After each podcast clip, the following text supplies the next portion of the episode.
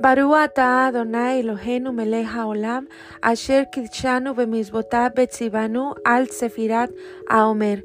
Bendito eres tú, Adonai, nuestro Dios, Rey del universo, que nos ha santificado con sus mandamientos y nos ha ordenado lo concerniente a la cuenta del Omer.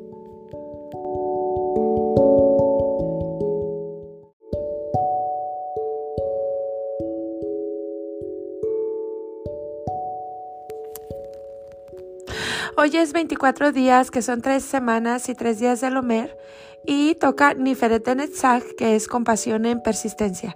La determinación sana, encaminada a desarrollar buenas cualidades y modificar las malas, siempre será compasiva.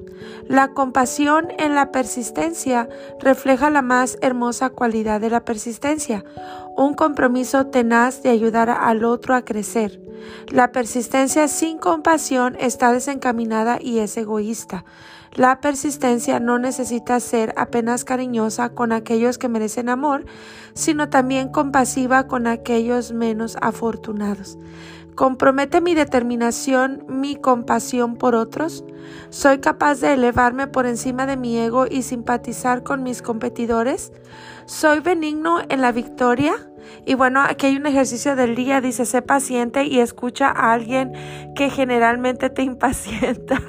y bueno, chicas, creo que es, creo que es un reto muy, muy grande el día de hoy, ¿verdad? Dice aquí el ejercicio del día, sé paciente y escucha a alguien que generalmente te impacienta.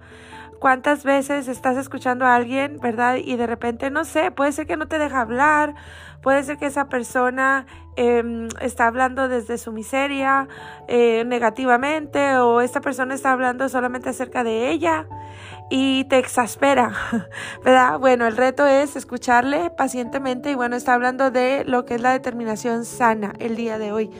Em, es la compasión dentro de ser persistente.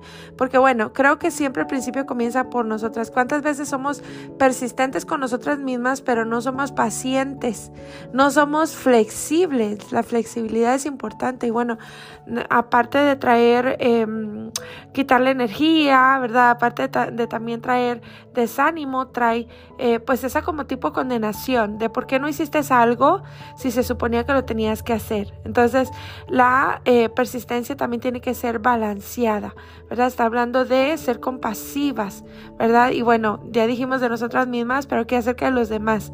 Eh, muchas veces eh, queremos o esperamos, em, tenemos sueños y esperanzas en la gente y somos persistentes en animarles, pero las personas quizá no responden como tú quisieras o es demasiado lento el proceso y bueno, aquí está hablando de ser compasivos dentro de la persistencia y es importante hacerlo. Así que bueno, chicas, eh, de esto nos está hablando la cuenta de Lomer el día de hoy porque dice que la persistencia sin compasión está desencaminada y es egoísta. Y es cierto, muchas veces cuando no tenemos este ingrediente de la compasión, pues quiere decir que tenemos un interés propio en que la persona eh, llegue a algún punto o algún lugar o algún eh, cambio, algún nivel en su vida. Entonces, eh, no olvidemos este ingrediente dentro de la persistencia que es la compasión.